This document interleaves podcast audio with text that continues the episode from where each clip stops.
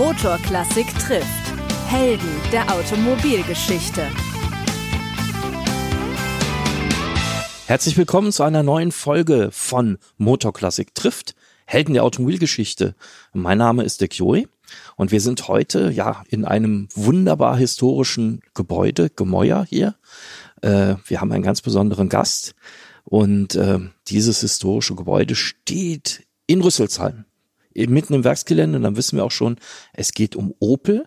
Und wir haben George Gallion bei uns, den wir ganz, ganz herzlich begrüßen. Lieber George Gallion. Danke. dass wir hier heute mit Ihnen hm. reden können. Und wie das so üblich ist bei Motorklassik trifft, ich bin natürlich nicht alleine unterwegs, sondern mein Kollege Andreas Of ist auch mit dabei. Ja, hallo auch von mir. Motorklassik trifft heute George Gallion. Ich freue mich ganz besonders, auch weil Opel sich die Mühe gemacht hat, Autos hier hinzustellen, direkt neben uns. Wir sitzen mitten zwischen den Autos, die George Gallion gestaltet hat und für die er verantwortlich war. Wir sitzen mitten in der Geschichte. Und wir wollen euch mitnehmen auf eine kleine Zeitreise in die 70er und 80er Jahre bei Opel, wie das damals war, was da passiert ist, was da entstanden ist. Ich freue mich ganz doll. Und ähm, ja, Dirk, du darfst dann gleich die erste Frage stellen, dann kommen wir gleich mitten ins Thema. Ja, wir haben hier einen wunderschönen Opel Manta A stehen und äh, für mich ist das ein Auto, was äh, Kindheitserinnerungen weckt. Und ähm, wenn man sich ein bisschen mit der Geschäf äh, Geschichte beschäftigt, äh, George Gallion, ähm, dann haben sie ja die Karosserielinie entwickelt für den Opel Manta. Und jetzt stellt man sich natürlich vor einen Designer, der, oh, der hat seine Zeit, so drei, vier Jahre, kann sich das ausdenken, kann sich Inspiration holen. Aber im Opel Manta A war das ganz anders. Sie hatten nämlich ganz wenig Zeit, nur, ich glaube ungefähr nur ein Jahr. Wie war das für Sie? Es war weniger als ein Jahr. Uh, das war 69 im Sommer. Uh, ich muss sagen, der Mante war schon ein in, entworfenes Projekt aus Cadet Coupé. Es war ein schöner, kompakter Coupé von meinem Vorgänger, uh, Ron Hill, der ist nach England gegangen, denn ich bin im Januar 69 zu Opel gekommen. Und kurz vorher haben die festgestellt, dass äh, ein neues Marktsegment hat sich etabliert in Europa, äh, angefangen mit den Ford Capri, mehr Richtung die amerikanische Coupé für junge Leute, sportliche, ein bisschen äh, aggressive Autos äh, mit der langen Nase. Der Kadett Coupé war ein wunderschöner Coupé, aber es hat nicht diese lange Nase. Es war ein Kadett-Nachfolger.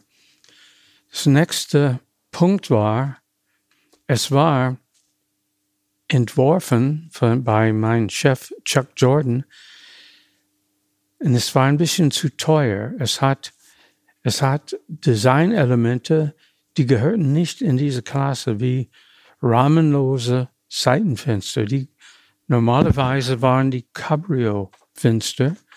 Und er träumte von einer Art von, von dieser Hardtop-Cabrios, wo alle Fenster runtergehen. Und so hat er gedacht, als dieses Auto entworfen war. Und es war nur eine von vielen Dingen. Technik war es auch sehr aufwendig, teuer vor der Achse, solche Dinge gehen nicht in die Technik, nur an Design. Aber sehr viel Glas, sehr flache, sehr niedrig, schöne, schöne Flächen hinten, sehr, sage sag ich, an, nicht animalistisch, sondern mehr äh, muskulöse. Die Hinterteile haben ein leichte von dieser, man sagte damals Coke Bottle Design, eine fließende Form, nicht, nicht eine gestreckte Form. Und als ich zu Opel kam, haben die festgestellt, die mussten was tun, die mussten dieses Auto ändern, um in, auf den Markt zu kommen gegenüber den Ford. Und im März stand das Auto da ohne Front, nur mit Plastilin. Und mein Chef hat äh, ein damals, er kam aus USA, er war drei Jahre in Deutschland mit Familie. Er hat einen lang geplante Heimaturlaub mit seiner Familie. Und die sollten zurück. Damals sind die nicht so oft geflogen, aber die, es gab Schiffe und die haben eine schöne Reise geplant auf der QE2 oder, oder der, äh, France oder irgendein von diesen großen Schiffen. Und er könnte das nicht äh, schieben einfach so.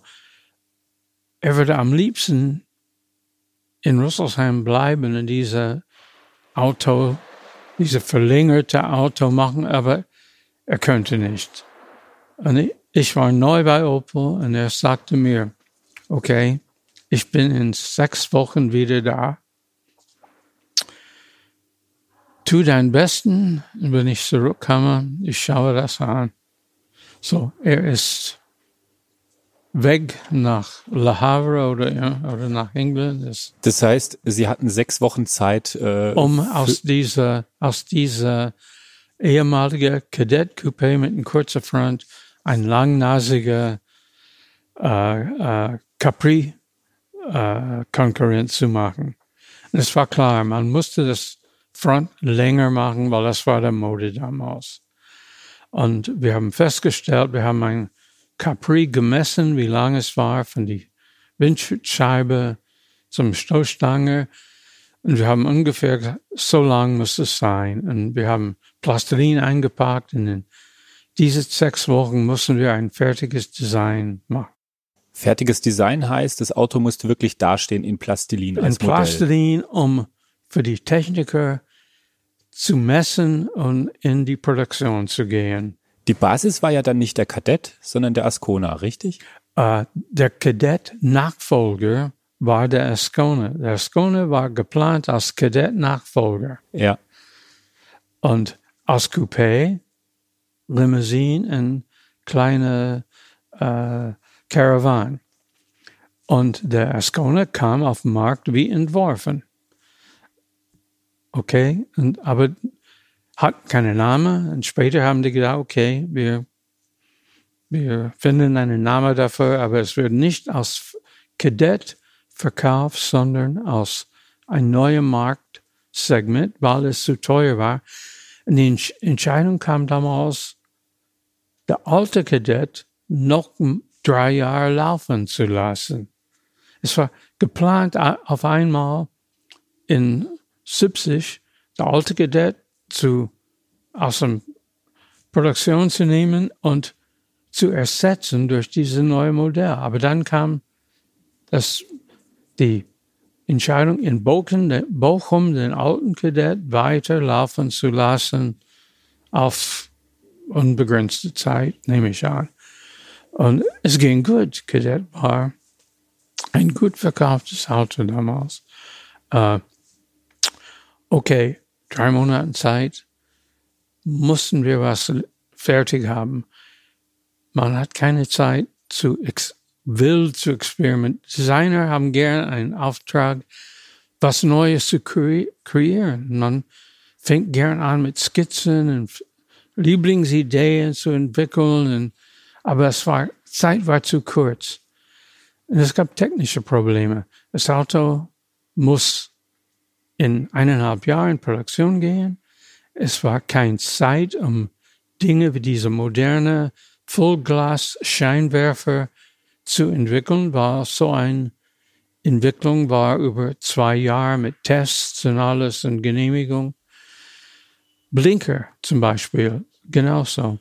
Um einen Blinker zu, neu zu entwerfen, muss man erstmal ein Design haben, dann dann Lichttests und dann Werkzeuge und zum TÜV gehen und zum Prüfungen alles.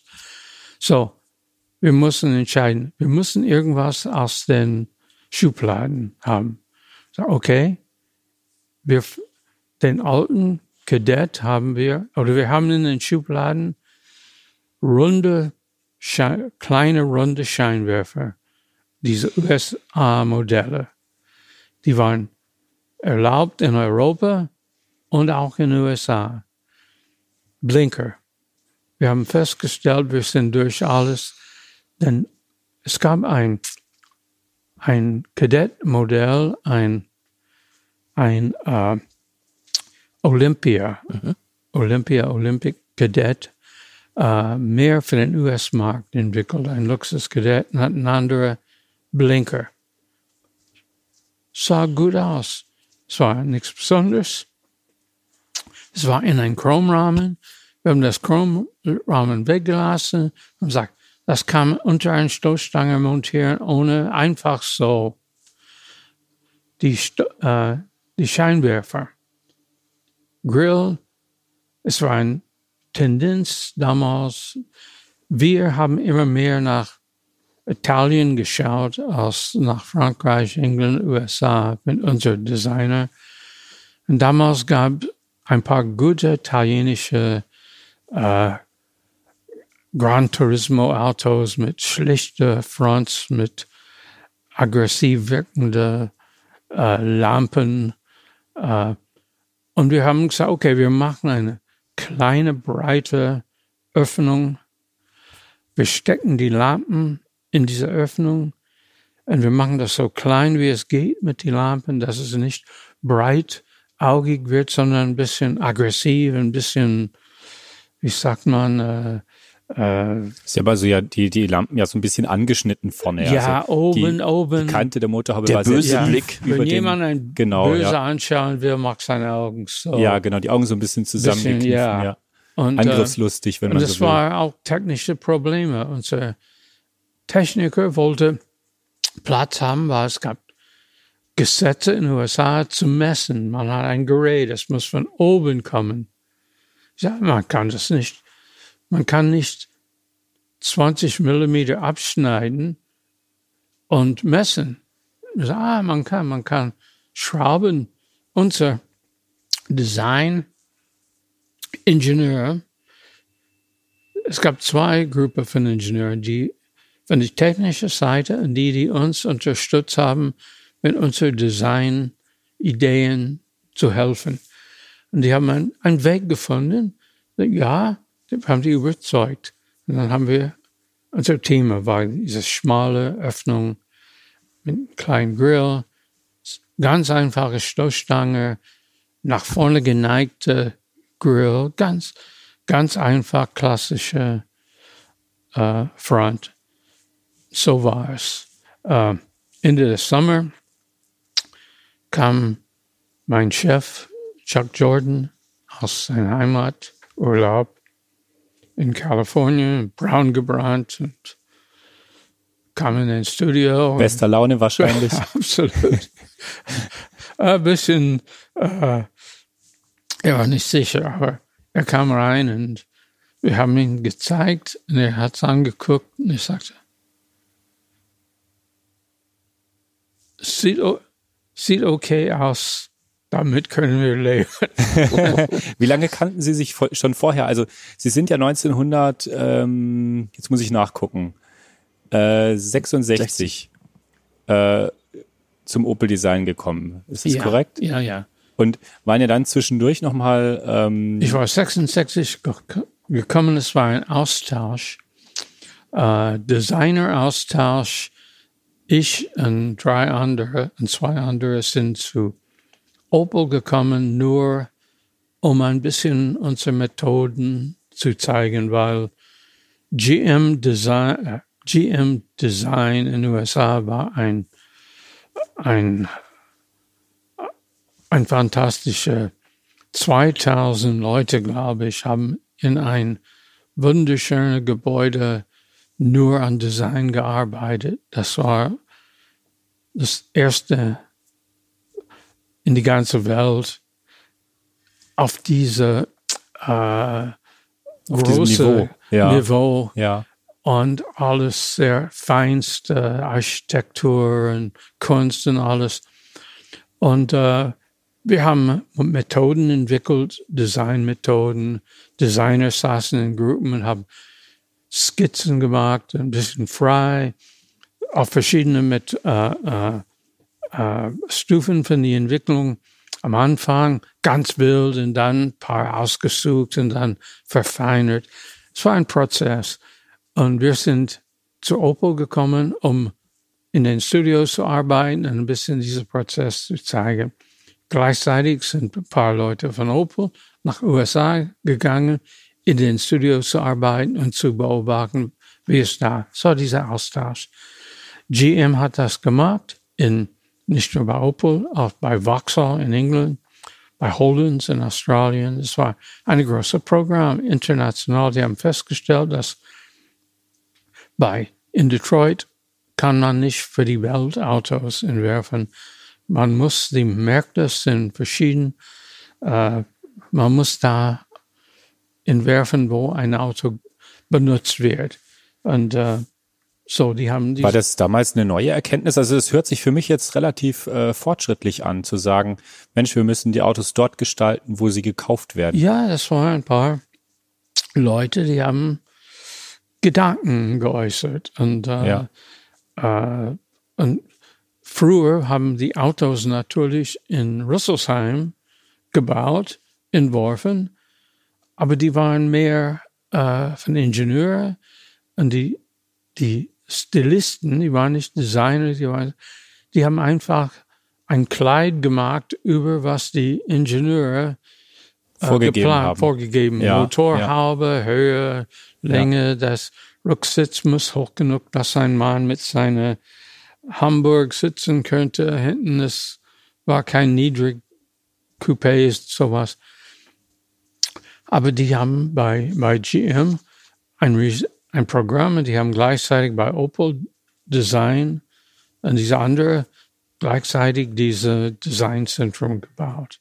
Jetzt, jetzt gab es ja, Sie sprechen es gerade an, äh, bei Opel eben auch schon so ein Design Center. Ähm, welche Vorteile hatten das gehabt äh, bei, der, bei der kurzfristigen Entwicklung von dem Manta A? Ähm, Und wie hat man da gearbeitet? Äh, dass wir einfach da waren, das Auto und ein paar gute Leute, kurze Zeit und man brauchte keine Kommunikation und alles. Äh, bevor es ein Designzentrum gab, äh, haben die in, manchmal in den USA ein Modell für Opel entwickelt, ein Gipsmodell auf dem Schiff und es hat Monaten gedauert. Und, äh, und jetzt, und 69 war, waren wir da, um zu tun, was wir tun mussten. Und nur so war sowas in die kurze Zeit äh, denkbar, denke ich. Ja, wir haben jetzt auch schon den Namen verraten ähm, von dem Ascona, also von dem Kadett Coupé Ja, Manta. ja. Wie kam es denn zu dem Namen? Und vor Ah. allem, wir kommen auch noch auf das Logo zu sprechen, das wir hier hinter uns in dem Kotflügel sehen. Äh, das ist sehr interessant. Damals war äh, Tiernamen sehr populär. Mustang in den USA und, und äh, verschiedene Autos mit Namen von, von Tieren. Und, äh, und wir haben eine kurz, in Design haben wir neue Modelle gebastelt klar, haben eine Liste von Namen. Mante war ein Name, Corsa war auf die Liste, Prova war, man hat das immer bei italienischen Testautos auf die Nummernschilder gesehen. Es war eine kurze Liste von Namen. Wir haben die benutzt für, äh, für die Modelle und äh, kamen Diskussionen mit unseren Marketingleuten. Äh, Bob Lutz, der war äh, Marketingchef bei Opel zu dieser Zeit und er war mit involviert und sehr stark und äh, mit die Agenturen kluge Leute haben diskutiert und kamen auf die Idee Manta. Das war ein guter Name. Es war ein Tiername, ein Fischname. Stingray in Amerika war ein, ein Corvette, war ein Stingray. Es war aggressive Autos. Äh, Im Prinzip der europäische Stachelrochen. ja, ja, gut. Und dann bei Chevrolet haben die auch äh, Chevy, der große, es war eine große äh, afrikanische, ich hab, mich nicht jetzt auf den Namen. Aber es war sehr populär, waren äh, Tiernamen zu diesem Zeitpunkt in Autogeschichte. Und äh, Mante war entschieden. Ascona ist eine andere Geschichte. Aber Mante, äh, das Auto hieß Mante, es war kein Problem. Äh, wir mussten ein Emblem, wir mussten einen Name, Schrift machen, Mante mit Buchstaben, es war auch kein, kein Problem. Aber mein Chef, Chuck Jordan, er wollte ein Emblem haben, er wollte ein Symbol haben. Er war fasziniert von Natur und von, er war sehr, äh, hat viel Träume und viele, äh, ja, und ich, ich sagte, schick jemand, wo kann man Bilder von diesem Fisch bekommen? Wir waren eine kleine Abteilung, nur ein paar Leute. In, ja, es und, gab äh, damals noch keine Google-Bildersuche. Es Genau. gab Kein Internet, und, und, nichts. Und der eine sagte, es gibt in, in, in Frankfurt der, äh, äh, der Museum, der äh, Sinkelnberg Museum, die mussten das haben, dafür sind die da. Und wir haben einen von unseren Leuten, wir haben einen, einen Mitarbeiter, der hat, war auf den Außendienst, der hat Dinge erledigt. Und er ist nach Frankfurt gegangen, äh, kam nach ein paar Stunden mit ein paar, äh, das war kein Xerox, das war ein anderer Prozess damals, äh, von schlechten Kopien von Fischer von, aus Frankfurt, aus dem Museum. Es hat nicht viel gesagt. Das war hässliche, seitliche Flügel und hässliche Kopf. Und mein Chef sagt, hm, das können wir nicht anfangen. Wo kriegt man bessere Bilder? Und ich glaube, ich habe gesagt, Jacques Cousteau hat ein Museum in Monte Carlo. Und mein Chef war Monte Carlo-Fan. Er ging jedes Jahr zum Grand Prix zum Hotel, äh, Hotel de Paris immer. Und äh, ich sage, ja, gehen wir dahin. Dann, er wollte dahin gehen. Und äh, dann haben wir festgestellt, Jacques Cousteau ist überhaupt nicht da. Er ist in den Südsee irgendwo. Und das Museum ist nur ein Aquarium. Sie haben keine Achsen, sie haben nur Fische, die man schwimmen. Aber in Paris ist ein sein Archiv. Okay. Äh, wir haben den Namen von dem Arch Archiv bekommen. Und äh, mein Chef wollte dahin gehen an einem Samstag. Hat er festgestellt, äh, dass, ich erzähle zu viel, seine Frau hat eine Einladung zu irgendwas an diesem Wochenende gehabt. Das war sehr wichtig. Und er sagt, okay, ich kann nicht dahin gehen.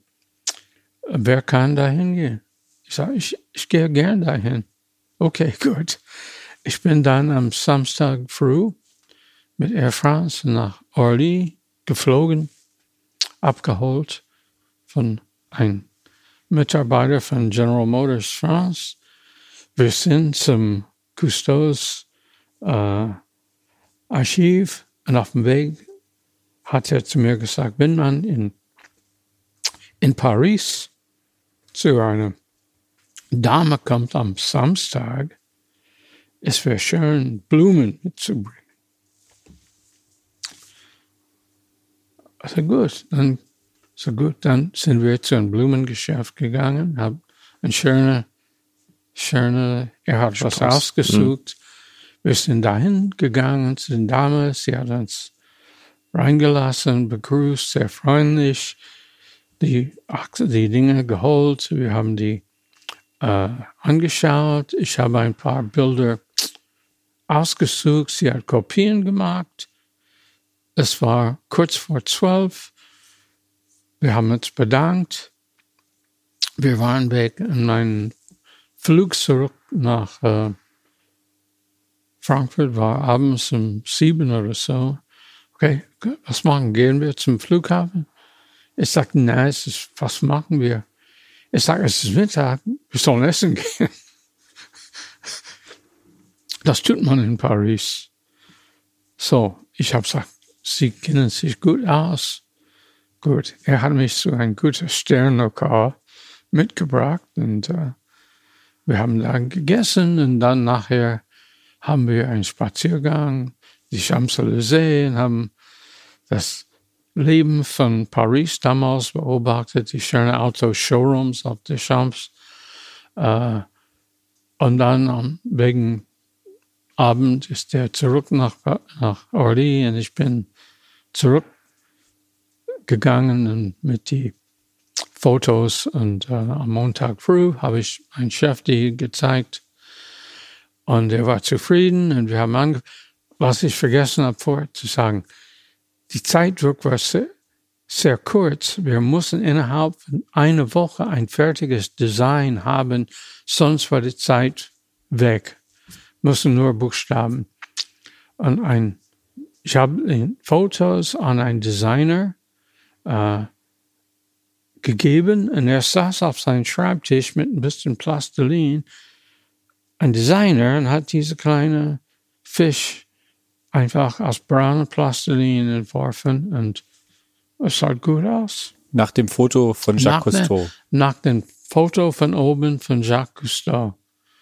Und äh, so war es geliefert, gemessen, geliefert innerhalb die Zeitraum äh, und so lief es. Hm.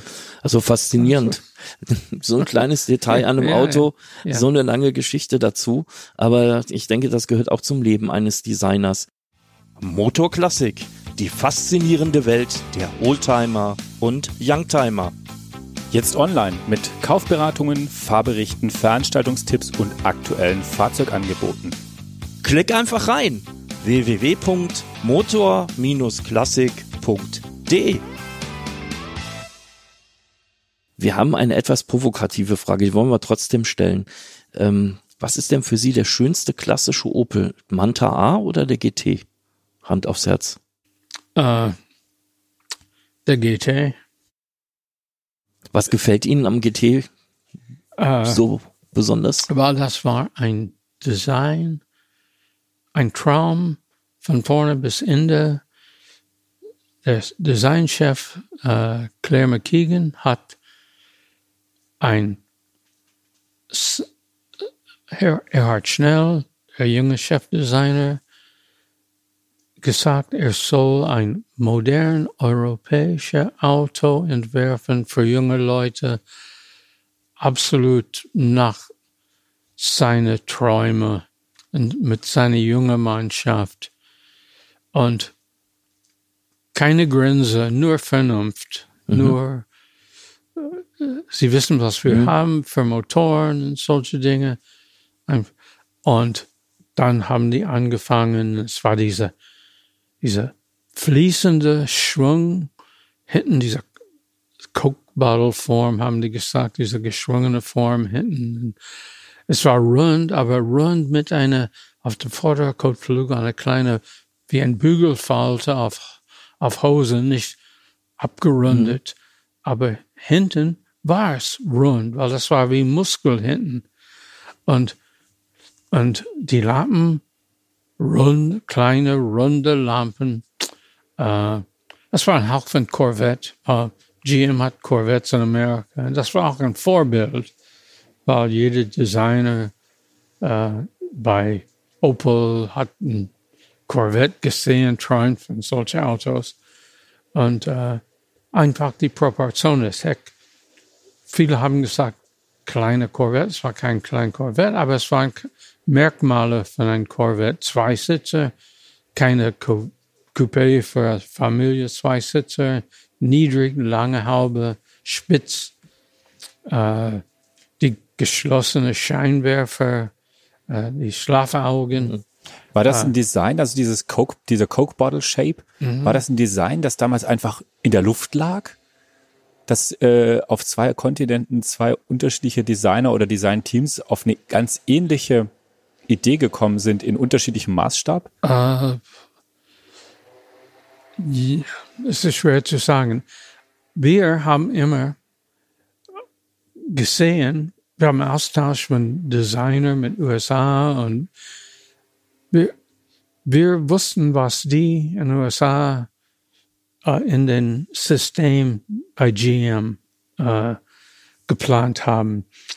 Und bei, bei Pontiac in den USA haben die diese Schwunglinie ein bisschen gemacht, diese GTO Pontiacs und äh, diese sportliche Linien, die später kamen beim Opel Record Commodore, diese Schwunglinien. Und in Italien war das nicht so äh, äh, geprägt, diese, diese Guckbar. Ich muss drüber nachdenken, meine alte Hefte schauen.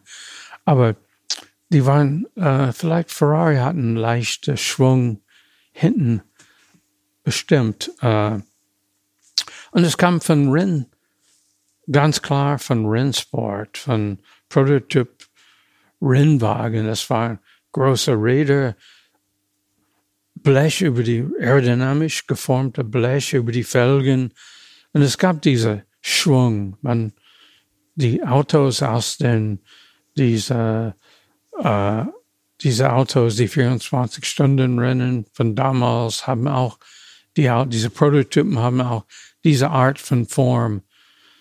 Äh, die haben nicht gesagt Coke Bottle mhm. sein, dann hat wahrscheinlich ein Journalist kreiert diese äh, Immer diese Journalisten. Diese, also gut, das, hilft manchmal.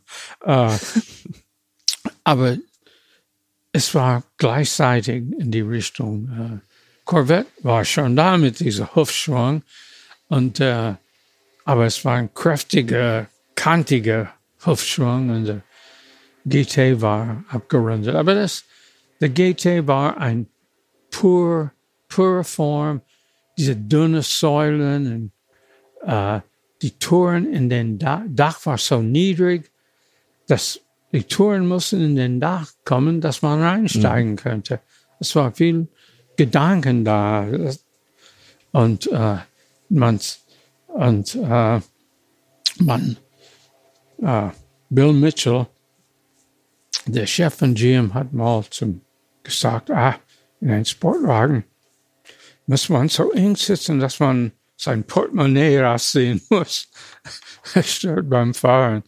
Und äh, so war das. Das war ein richtiger Traum für einen Sportwagen. Und dann die Geschichte ist eine andere Geschichte. Dann kam zum Produktion äh, Kompromisse und bis eine gute Lösung gefunden war. Und, aber das war das, das war der wichtigste Auto bei Opel. Das war ein neuer, ein neuer Markt für Opel weg von nur vernünftigen Autos zum jungen sportlichen Autos. Und der Mante war eigentlich der Kadett oder der Coupé, was eigentlich Basis war für den Mante, war eine Weiterentwicklung von diesem GT-Feeling für kleine Familien, für, für junge Leute mit Kindern und mit einem Rucksitz. Das war ein GT mit einem Rücksitzbank. Sie haben ja selbst den äh, Aero GT äh, bei Michelotti unter anderem in Auftrag gegeben, besitzen dieses Exemplar selber, das steht hier im Keller. Ja. Ähm, ist das so etwas wie Ihr Herzensauto, Ihr Lieblingsauto? Äh, das war nicht unbedingt, das war nur eine äh, ich habe ein bisschen dran gearbeitet. Im Sommer 69 war die, äh, die erste GT, äh, Aero GT war in Entwicklung in Italien und das Dach gab es Probleme. Es war zu bauchig. Die wollten eine, Windschild, eine abgerundete Windschutzscheibe haben. Das bedeutet, die, das Dach war zu hoch. Und ich musste ein bisschen dran arbeiten, um das ein bisschen flacher zu machen. Äh, es war keine große Arbeit, aber dann, das Auto war auf die IAA damals 69 gezeigt und sehr populär. Es war keine Pläne zu bauen, es war nur ein Showcar, nur ein bisschen Aufmerksamkeit für den GT zu machen. Äh, und die, äh, ich habe Glück gehabt und der Chef von Opel hat der zweite GT, was von Michelotti gebaut wurde, gekauft, weil er war Chef von Opel, er könnte alles kaufen. Es war kein Geschenk, aber er sagt, das will ich haben und er hat gekauft. Er war, und es war zwei Jahre lang auf der ganzen Welt in, in Los Angeles, New York, Paris, überall waren zwei Autos. Zeit war vorbei, es war Schnee von gestern, Aero GT, zwei Jahre später, kein Interesse mehr, saß in den, in den Garage unter Staub, er hat's gekauft. Und zum Spaß. Und ich saß äh, bei meinem Chef morgens an Montagmorgen, Telefon geklingelt, es war sein Chef. Und er fragte, er sagte, äh, äh, Dave, äh, ich habe einen neuen Job bekommen. Ich muss nach London als Chef von General Motors Europa. Und die haben in England Regeln, was man mitnehmen darf und alles. Und man, man darf nur zwei Autos mitnehmen. Ich habe drei Autos und äh, mein Chef hat ihn diese Oldtimer-Geschichte ein bisschen eingehaucht und er hat ein Bentley gekauft und, äh, und noch was. Und, und diese Aero GT, ich muss den Aero GT verkaufen. Wenn Sie jemanden kennen, der das kaufen würde, sag mir Bescheid. Ich habe es, ich habe Hand. Oh, ich kaufe es, ich kaufe es. Also gleich am Telefon gleich Auto am gekauft. Telefon. Das ist ja nicht das, was wir unbedingt empfehlen, aber wenn es um ein Aero GT geht, warum Nein, nicht? nein. Ja, und ein Einzelstück zu Und dem es war, quasi. nur, es war nur ein GT damals, ein, ein Auslaufmodell. Und ich habe das, ich habe es, es war finanziert. Er war Chef von Opel, aber er hat es finanziert beim Opel Bank. Jeden Monat so viel bezahlt. Ich habe ihn äh, gegeben. Er war sehr fair, was er bis jetzt bezahlt hat. Und seine, seine äh, Bezahlheft übernommen und bezahlt jeden Monat 80 D-Mark oder so, bis es bezahlt war. Da kam ich zu den Aero GT. Das heißt, Sie haben den Aero GT jetzt wie lange? Oh Gott, das ist, ich muss auf meine bestimmt 25 Jahre so. Aber so ein Auto behält man. Sie haben mal gesagt, ähm, ein guter Autodesigner muss Autos lieben. Wir haben ja jetzt schon so ein paar Vorlieben gehört, aber welche Autos lieben Sie denn besonders? Äh, ja, das ist, das ist ein ganz interessantes Thema. Äh, man, man kann zurückgehen zum Kindheit, die Autos, die man fasziniert hat, die Autos, die in den jungen Erwachsenenzeit in Autos jetzt. Ich liebte, als ich klein war, äh, Fords. V8 Ford. ja, die, die waren als 18-Jährige oder so ein V8 Ford. Ich komme aus den USA. Das war ein Hot Rod. Das war eine schöne wilde Maschine. Ich habe ein wunderschöne 40er Ford gehabt für 90 Dollar.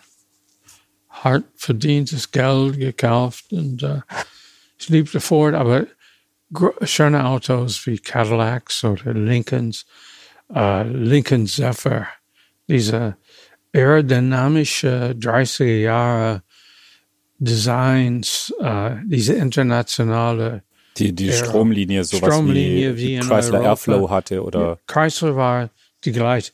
Chrysler waren nicht so schön, weil die waren zu ehrlich. Äh, eher, die waren vorne waren Aber Lincoln hat das sehr elegant Ja. gelöst. Und Chrysler war ein bisschen bullig und äh, man hat die selten gesehen. Äh, aber die Lincolns waren schön. Es war eine Coupe, ein 12 V12 Zylinder War das der Lincoln C4? Lincoln, Lincoln Zephyr, ja. Ja. Coupé, ein Business Coupe, klein, finster, so lang und das war ein Traumauto. Oder Packards. Mhm. Packards aus dem, aus dem 30. Ich habe nie in meinem Leben einen Duesenberg gesehen als junger Mann.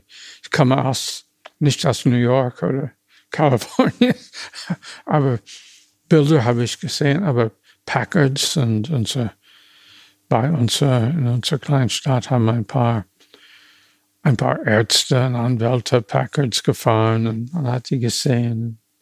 Buicks mit ihr schönen Grill und ihr lange Kotflügel.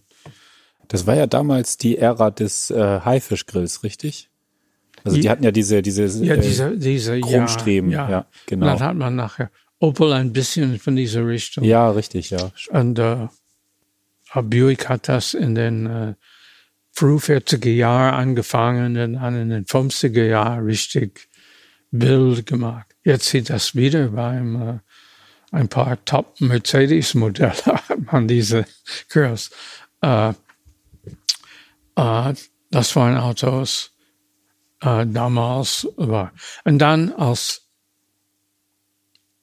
später als Student liebte ich äh, Sportwagen, äh, MG, Jaguar, E-Type, Jaguar, Austin Healey. Austin Healey war mein Lieblingsauto von Form her. Es war einfach perfekt. Es war kein, keine überflüssige Punkt. Einfach, es war ein, ein Art, ein, ein Plastik.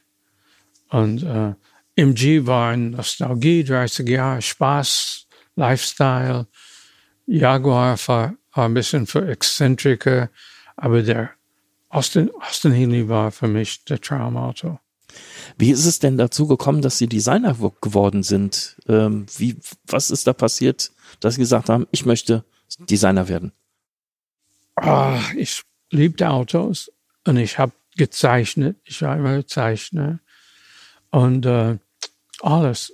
Angefangen mit Flugzeugen. Ich habe als Kind Flugzeugmodelle gebastelt. Mein ganzes Geld habe ich ausgegeben für Balsaholz und Klebstoff. Und, äh, ich habe noch zu Hause ein, ein Flugzeugmodell, als ich mit 15 gebaut habe. Nie fertig, aber ich besitze das immer noch. Mit einem großen Motor, ein von diesen äh, mit in Kreis fliegende Modelle. Und äh, mechanische Dinge. Wir wohnten in der Nähe von, ein, von der Haupteisenbahnlinie und ich habe die äh, äh, große Lokomotive geguckt und gezeichnet und alles außer Schiffe, weil wir waren auf dem Fluss und nicht auf dem Meer. Aber Flugzeuge, ich kannte jede Flugzeug, ich habe Bilder gemacht von alle diese schönen äh, 40er Jahre Flugzeuge. Ich liebte einfach Zeichnen. Äh, dann, ich, als ich fertig war mit 18 mit der Highschool, ich wollte äh, studieren. Ich war der Erste in meiner Familie, der je studiert hat. Und ich musste das selbst finanzieren. Und ich habe eine Art von, es gab ein System, äh, dass man könnte drei Monaten studieren, drei Monaten arbeiten. Sagt ein von Co-op-System, mhm. weil ein, das war die in Atlanta, Georgia, die Georgia Tech, das war ein von die drei beste uh, mhm. Ingenieursschule in den USA. Das war Caltech, Georgia Tech und MIT. Wenigstens haben unsere Propagandaleute bei in Atlanta gesagt, äh, das waren die drei beste. Und äh, habe ich qualifiziert und ich habe ein bisschen von meinem gesparte Geld die ersten drei Monate Also qualifiziert heißt, haben Sie sich da beworben? Mussten Sie Skizzen einreichen? Nein, nein, es war keine Designschule, es war Aha, Ingenieurschule. eine Ingenieursschule, ja. Ingenieurschule. Ja. Mechaniker oder äh, ähm, äh, Maschinenbau. Maschinenbau. Aber ich wusste nicht, was Design war. In 1955 war kein Beruf Automobildesign. Man hat in, in äh, Zeitschriften für junge Männer kleine Bilder gesehen. Lerne Autos zu entwerfen oder so. Komm nach Kalifornien oder so. Und es war eine Schule in Kalifornien damals unmöglich. Nur, äh, es war ein Traum. Äh, so, ich bin zur Ingenieurschule gegangen und äh, habe studiert äh, Maschinenbau und habe gleichzeitig genug verdient, dass ich das, das System hat funktioniert. Aber dann auf einmal habe ich, äh, habe ich äh, meine Interesse, habe ich festgestellt, was ich gelernt habe, diese, Mechan diese Rechnen und äh, Mathematik und alles war nicht, ich wollte was Dinge entwerfen und nicht nur Probleme lösen.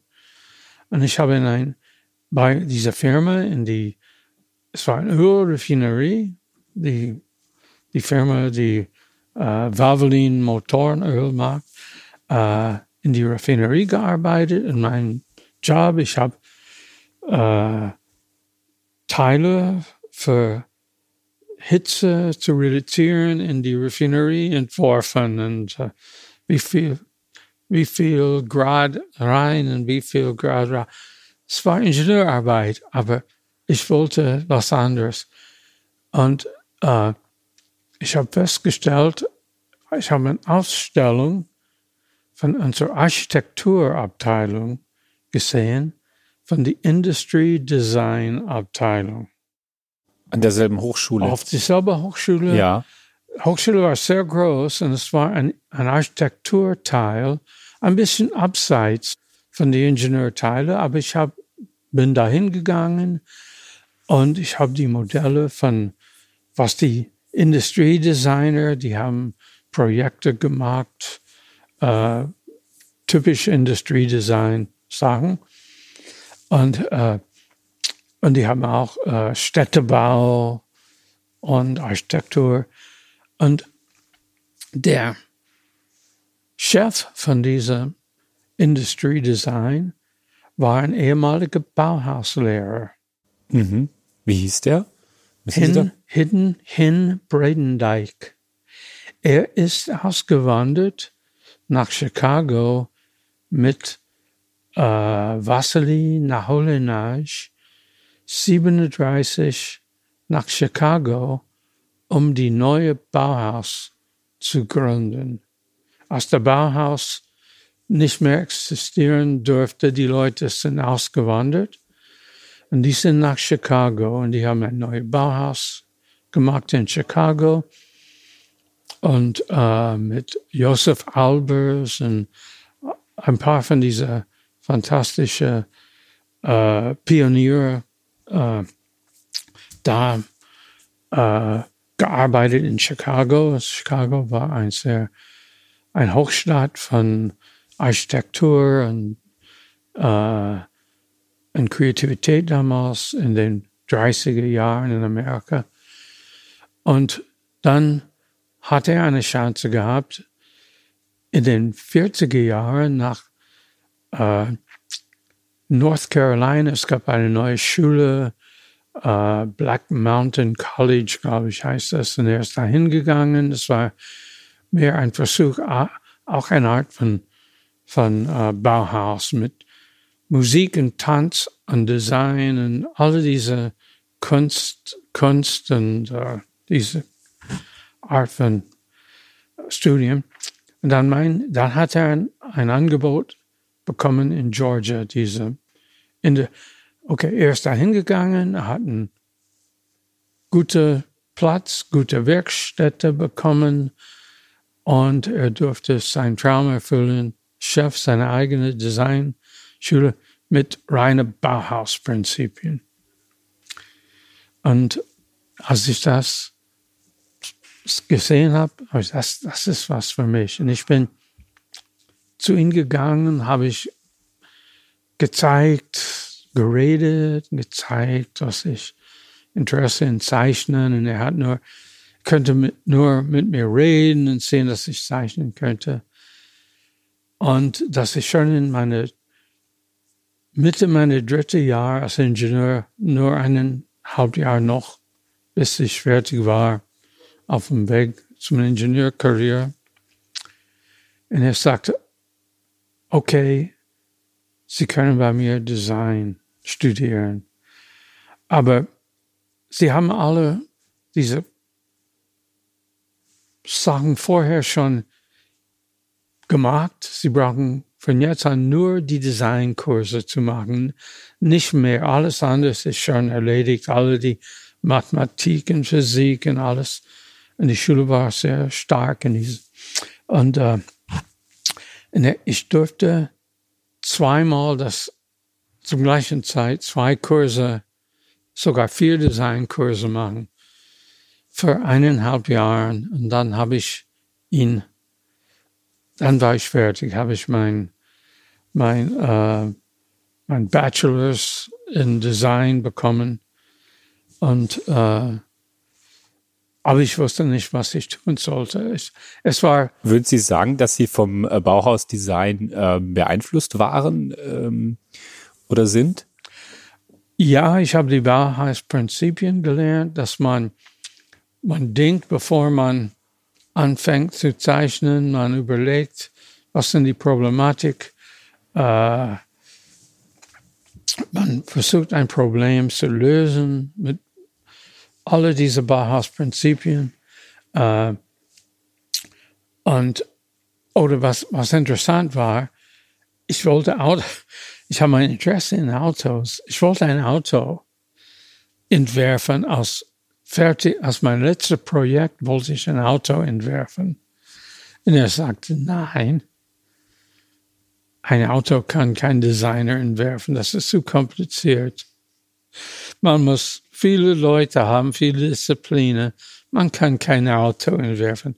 Äh, macht lieber ein, ein äh, neuer Plattenspieler oder typische Designprojekt. Und da habe ich gedacht, okay. Oh, die ganze Zeit. Wir waren nicht. Wie, wie, muss man sich das Abschlussprojekt vorstellen? Also musste man das tatsächlich bauen oder genügte es, äh, eine Zeichnung zu machen oder etwas? Nein, wir mussten, wir mussten das bauen. Wir Aha, mussten das, ja. war, also Bauhaus war nur, nicht nur Bilder malen, Ja, nicht ja. nur Papier, sondern Produkte. Und äh, ich habe überlegt, okay, ich muss den Professor irgendwie was Automatisches verkaufen, weil ich will ein Auto entwerfen. Weil ich habe in meinem Kopf gehabt, vielleicht kann ich ein Auto zum Autodesign kommen. Kam auf die Idee. Taxi. Taxi. Wir haben damals die Taxis in Amerika waren große Chevrolets oder diese New York äh, komische Checkers. Ich habe mein Projekt präsentiert, kompakt, und der, wo der Fahrer saß vorne vor der Fahrer war Platz für Gepäck und hinten war drei Drehsessel und kompakt und er hat okay gesagt. So fing ich an, mein mein Projekt als Taxi zu entwerfen. Okay, ich habe es gemacht. Das Modell muss man ein 1 zu 10 Modell. Das muss perfekt. Das war alles muss Innenraum, alles habe ich gemacht und präsentiert und er war zufrieden. Er war nicht zufrieden mit, mit, mit er hätte lieber ein typisches Bauhaus-Projekt. Haben Sie das neue äh, Haarbürste-Konzept oder sowas. Haben Sie das Taxi noch? Nein, aber ich habe Fotos. ich habe es nie wieder gesehen. Ja, liebe Zuhörerinnen und Zuhörer, wann hat man denn schon die Chance, mit einem Designer zu sprechen, der noch bei einem Bauhauslehrer studiert hat? Und George Gallion hat noch viel mehr zu erzählen. Das Tolle ist, genau das wird er tun. Im zweiten Teil erzählt er, wie es bei Opel war und was er an Chris Bangle bewundert, dessen Chef er gewesen ist. Vielen Dank, lieber George Gallion, für die spannende Zeitreise bis hierher. Ich bzw. wir freuen uns sehr auf den zweiten Teil mit Ihnen. Tja, liebe Zuhörerinnen und Zuhörer, ich hoffe, euch hat diese Folge auch gefallen und wir können immer nur auffordern, schreibt uns und zwar unter die E-Mail-Adresse mkl-podcast at auto-motor-und-sport.de. Bis bald zur zweiten Folge mit George Gallion.